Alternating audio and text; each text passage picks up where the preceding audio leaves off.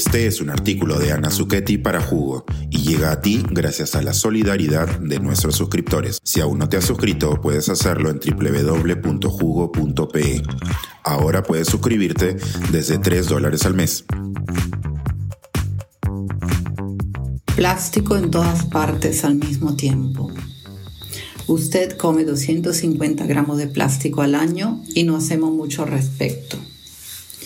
Una tristemente conocida investigación liderada por Víctor Gamarra Toledo de la Universidad San Agustín de Arequipa, publicada en enero de este año, encontró plástico en las carroñas en casi todas las muestras de bolos regurgitados de cóndores en áreas remotas del Perú, cerca de las áreas protegidas de la Reserva Nacional San Fernando en Ica y la Reserva Nacional Pampa Galeras Bárbara de Aquile en Ayacucho. Incluso teniendo un menú diferente, ganado y camélidos en la región andina y pinípedos como lobos y leones marinos, además de camélidos en la zona costera, los emblemáticos buitres de nuestra región sudamericana están ingiriendo material plástico de todo tamaño, mega, macro, meso y microplástico. En un estudio anterior, Werner Chota Makuyama y Giancarlo Chong Mendoza, del Instituto de Investigaciones de la Amazonía Peruana, registraron la presencia de microplásticos en casi la mitad de muestras de individuos del boquichico, un pez de consumo ordinario en la dieta amazónica proveniente del mercado Belén de Iquitos. Aquí se encontraron formas filamentosas y fragmentos irregulares de microplásticos con tamaños de 0,4 a 4.39 milímetros, casi invisibles al ojo humano. No hay duda entonces de que el plástico se ha infiltrado literalmente en nuestras vidas y se ha vuelto omnipresente.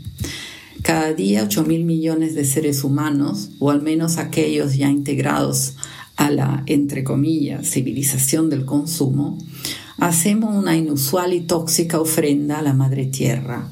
Utilizamos y posteriormente botamos casi 10 millones de bolsas por minuto. Esto significa 5 billones de bolsas al año, que no sabemos cómo se usan y dónde terminan. O quizás sí, y es que, como lo señala el más reciente informe del Programa de Naciones Unidas sobre el Medio Ambiente, los residuos plásticos se encuentran prácticamente en todos los ecosistemas y hábitats de la Tierra, desde las profundidades de las fosas marianas en el mar hasta las cimas del monte Everest. Nuestro Perú no se salva, desde la Reserva San Fernando de Ica hasta la selva loretana, pasando por los picos altoandinos. El 85% de la basura marina es plástica y un reporte del Foro Económico Mundial y la Fundación Ellen MacArthur predice que en 2050 habrá más plástico que peces en el océano. Con una población humana que crece y un consumo que no deja de aumentar, la gestión de este material y de sus residuos no tiene visos de resolverse. Producimos demasiado plástico de un solo uso, lo gestionamos mal y lo reciclamos poco. Lo que preocupa son especialmente los microplásticos, de un micrómetro a 5 milímetros, y los nanoplásticos, con tamaño menor a un micrómetro. Esas partículas, fibras y fragmentos de origen sintéticos que se desprenden de las botellas de agua, de la ropa sintética, de las bolsas plásticas erosionadas por el sol o por las olas del mar, tan o más pequeñas que el ancho de un cabello humano, un grano de sal o una bacteria. Se incluye residuos plásticos degradados, escamas de pinturas sintéticas, partículas de neumáticos, microplásticos abrasivos agregados a la pasta de dientes y detergentes que se han encontrado en el agua que bebemos, los alimentos que consumimos, el aire que respiramos, la ropa que vestimos. Pequeños invasores que ingresan a nuestro organismo a través del aparato digestivo, respiratorio y hasta de la piel. Escalofriantes investigaciones recientes señalan que cada semana comemos 5 gramos de plástico, el equivalente a una tarjeta de crédito.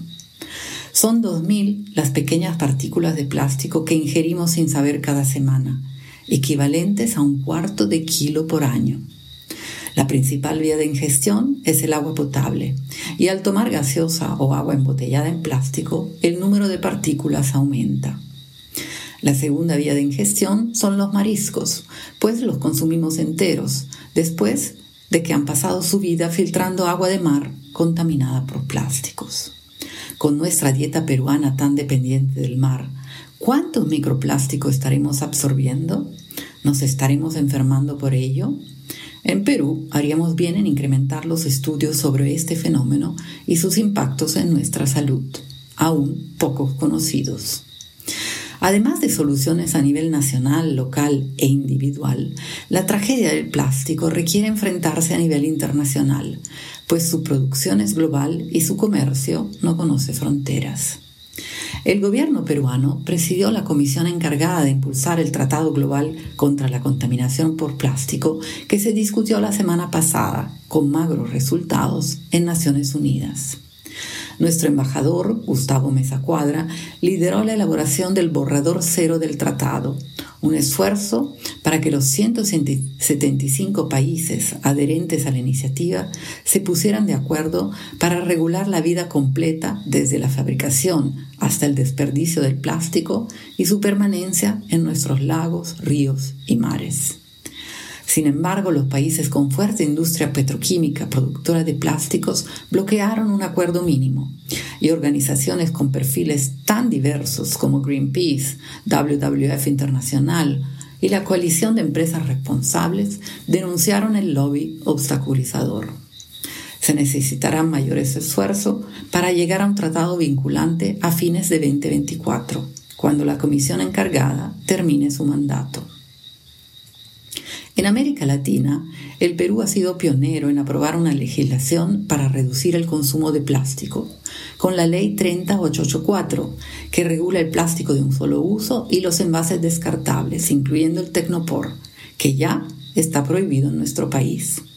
Marcos Alegre, presidente del Grupo GEA y director de residuos sólidos de la Asociación Interamericana de Ingeniería Sanitaria, IDIS, señala que aún nos falta mucho para implementar la norma y fiscalizar su cumplimiento y que necesitamos gestionar soluciones que abarquen todo el ciclo de vida del plástico, desde el ecodiseño de productos y empaques a la gestión de los residuos plásticos y su reciclaje.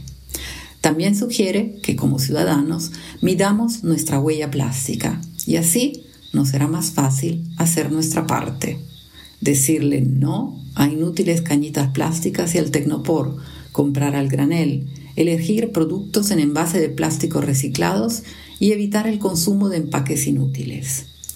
Entre tanto, mientras esperamos que la ley se aplique, yo seguiré caminando al mercado con mi bolso de tela, tatareando las estrofas de plástico, la profética salsa de Rubén Blades y Willy Colón.